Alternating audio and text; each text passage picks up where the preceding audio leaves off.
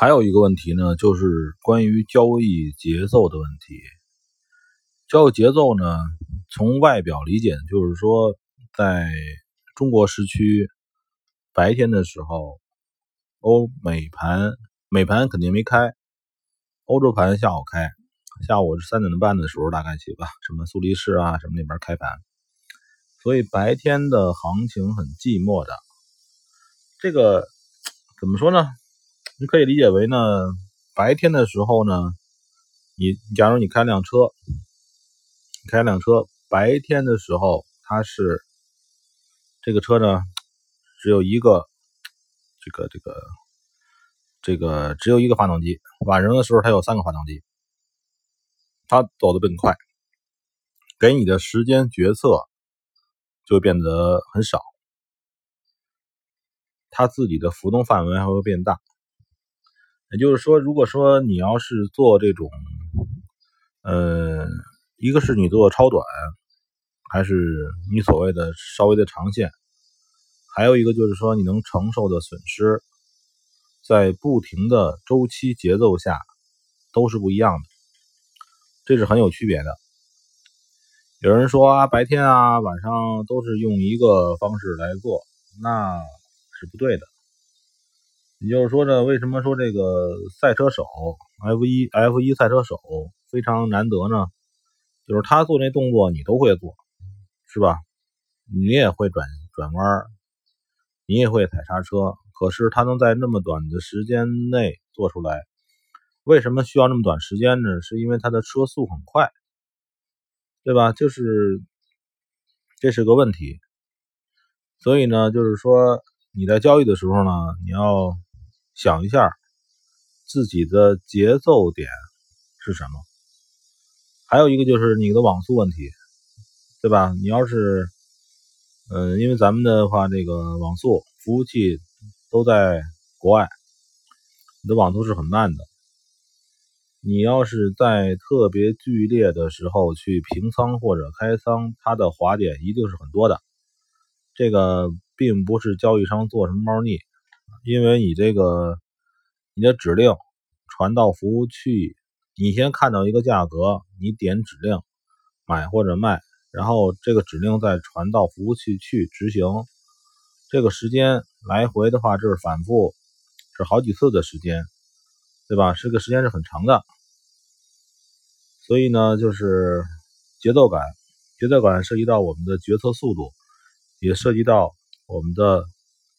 呃，止盈止损，或者是这样的一个仓位控制，没有节奏感的话，或者说你都用一个节奏感的话，那理论上是不对的。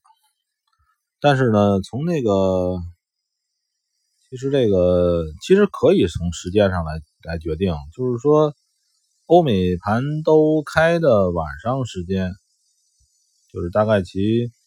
九十点钟以后吧，全世界的不管股票、大宗产品、外汇，它的波动都是很大的。呃，你要在这个时间做，你要掌握这个时间做的节奏。如果你在白天白盘来做，你就掌握白天白盘的节奏，对吧？你调整仓位，白天你能做一手，晚上你能只能做零点三手，是吧？因为你你决定不了那么快。你得你得反馈，你得让大脑来给这个时间来来反应。然后呢，这个就是说，嗯，你的仓位如果拿的时间很长，你要经历不同的这个节奏期，你必须要大的止损，对吧？否则的话，白天的止损是合适的，到晚上止损不合适的。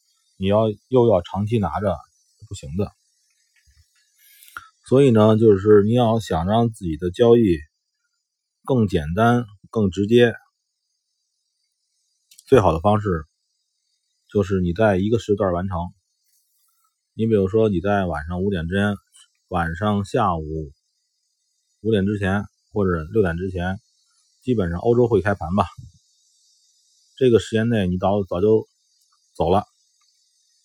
这是一个节奏，但是很多人是这么玩啊，他这个本来是白北中国区白天玩的节奏，结果呢，他所谓的被套住了，就是他现在亏损，他又不忍心割，然后把它拖入到下一个时段，比如说欧美时间都开的晚上十点多那个时段，那个时段呢波动是比较大的，然后呢。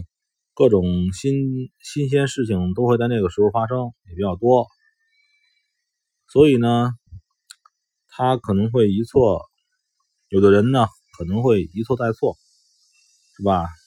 本来该砍掉的，到晚上一加速，本来是砍掉一个小指头，最后呢，只能砍掉一条大腿了，对吧？再不行的话，就直接账号爆掉。所以这个也是很多这个很多人的那个干事不利索，还有好很多人那个美其名曰做中中长线的这个理由，对吧？就是他把那个自己的这个账户的多一半都允允许他的进行浮亏，然后这种状态这是不对的，这个毋庸置疑这是不对的。这个以前叫什么呢？